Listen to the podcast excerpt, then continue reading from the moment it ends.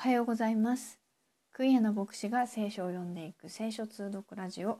クイアデボーショナルチャンネル第46回目です。今日はマルコによる福音書4章の10節からできれば5章の20節まで読んでまいりたいと思います。日本語は口語訳英語はコモンイングリッシュバイブルの翻訳を読んでまいります。それでは早速参りましょう。マルコによる福音書4章の10節からです。イエスが一人になられた時、そばにいた者たちが十二弟子と共にこれらの例えについて尋ねた。そこでイエスは言われた。あなた方には神の国の奥義が授けられているが、他の者たちには全てが例えで語られる。それは彼らは見るには見るが認めず、聞くには聞くが悟らず悔い改めて許されることがないためである。また彼らに言われたあなた方はこの例えがわからないのか。それではどうして全ての例えがわかるだろうか。種まきは御言葉をまくのである。道端に御言葉がまかれたとはこういう人たちのことである。すなわち御言葉を聞くとすぐにサタンが来て彼らの中にまかれた御言葉を奪っていくのである。同じように石地に巻かれたものとはこういう人たちのことである。御言葉を聞くとすぐに喜んで受けるが自分の中に根がないのでしばらく続くだけである。その後御言葉のために困難や迫害が起こってくるとすぐつまずいてしまう。また茨の中にまかれたものとはこういう人たちのことである。御言葉を聞くが世の心遣いと富の惑わしとその他いろいろな欲とが入ってきて御言葉を塞ぐので実を結ばなくなる。また余市にまかれたものとはこういう人たちのことである。御言葉を聞いて受け入れ30倍60倍100倍の実を結ぶのである。また彼らに言われた。マスの下や寝台の下に置くために明かりを持ってくることがあろうか。食台の上に置くためではないか。何でも隠されているもので現れないものはなく、秘密にされているもので明るみに出ないものはない。聞く耳のあるものは聞くがよい。また彼らに言われた。聞く事柄に注意しなさい。あなた方の測るその測りで自分にも測り与えられ、その上になお増し加えられるであろう。誰でも持っている人はさらに与えられ、持っていない人は持っているものまでも取り上げられるであろう。また言われた。神の国はある人が地に種をまくようなものである。夜昼寝起きしている間に種は芽を出して育っていくがどうしてそうなるのかその人は知らない。地はおのずから実を結ばせるもので初めに芽次に穂次に穂の中から豊かな実ができる。実がいるとすぐに鎌を入れる。借り入れ時が来たからである。また言われた。神の国を何に比べようか。また、どんな例えで言い表そうか。それは一粒のからし種のようなものである。地にまかれる時には地上のどんな種よりも小さいが、まかれると成長してどんな野菜よりも大きくなり、大きな枝を張り、その陰に空の鳥が宿るほどになる。イエスはこのような多くの例えで人々の聞く力に従って御言葉を語られた。例えによらないでは語られなかったが自分の弟子たちには密かに全てのことを解き明かされた。さてその日夕方になるとイエスは弟子たちに向こう岸へ渡ろうと言われた。そこで彼らは群衆を後に残しイエスが船に乗っておられるまま乗り出した。他の船も一緒に行った。すると激しい突風が起こり、波が船の中に打ち込んできて、船に満ちそうになった。ところがイエス自身は、友の方で枕をして眠っておられた。そこで弟子たちはイエスを起こして、先生、私どもが溺れ死んでもお構いにならないのですか？と言った。イエスは起き上がって風を叱り、海に向かって静まれ黙れと言われると風は止んで大なぎになった。イエスは彼らに言われた。なぜそんなに怖がるのかどうして信仰がないのか彼らは恐れおのろいおののいて互いに言った。一体この方は誰だろう風も海も従わせるとは。ではここまでにします。4章41節までですね。はい。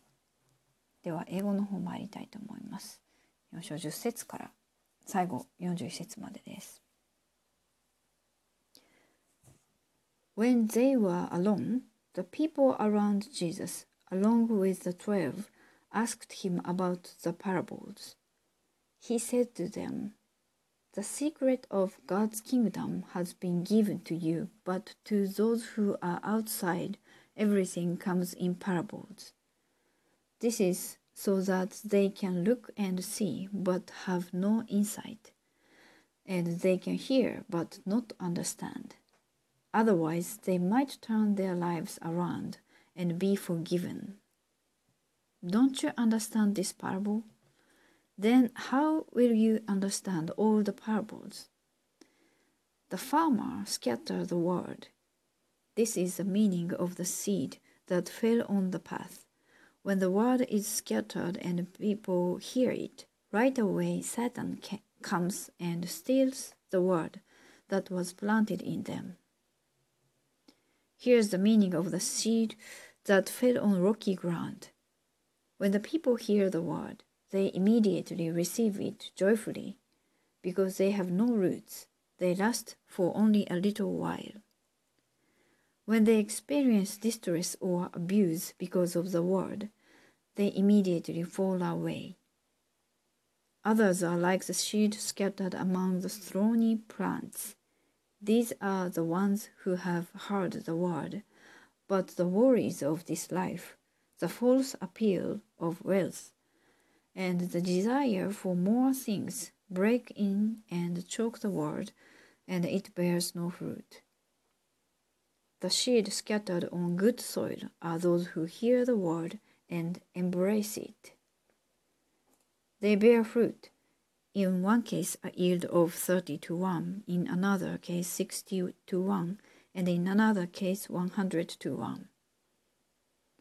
Jesus said to them, Does anyone bring in a lamp in order to put it under a basket or a bed? Shouldn't it be placed on a lampstand? Everything hidden will be revealed, and everything secret will come out into the open. Whoever has ears to listen should pay attention. He said to them, Listen carefully. God will evaluate you with the same standard you use to evaluate others. Indeed, you will receive even more. Those who have will those who have will receive more, but as for those who don't have, even what they don't have will be taken away from them. Then Jesus said, This is what God's kingdom is like.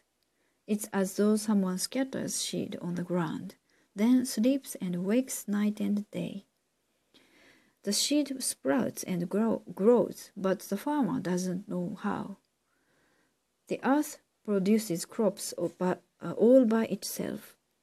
First the stalk, uh, stalk, then the head, and then uh, then the full head of grain. Whenever crop, when uh, whenever the crop is ready, the farmer goes out to cut the grain because it's harvest time. He continued, What's good image for God's kingdom? What parable can I use to explain it? Consider a mustard seed. When scattered on the ground, it's the smallest of all the seed on the earth. But when it's planted, it grows and becomes the largest of all vegetable plants. It produces such large branches that the birds in the sky are able to nest in its shade. With many such parables, he continued to give them the word as much as they were able to hear. He spoke to them only in parables, then explained everything to his disciples when he was alone with them. Later that day, when evening came, Jesus said to them, Let's cross over to the, the other side of the lake. They left the crowd and took him in the boat just as he was. Other boats followed along. Gale force winds arose, and waves crashed against the boat so that the boat was swamped. But Jesus was in the rear of the boat, sleeping on a pillow. They woke him up and said, Teacher, don't you care that we are drowning?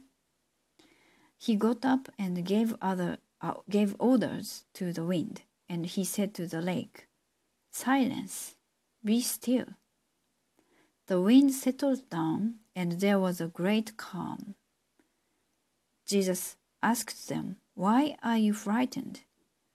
Don't you have faith yet? Overcome with awe, they said to each other, Who then is this? Even the wind and the sea obey him. はい、えー今日はここまでとなります、えーちょうどいい具合でした。4章が読み終わりました。えー次回は5章からになります。今日も聞いていただきありがとうございました。また次回お会いしましょう。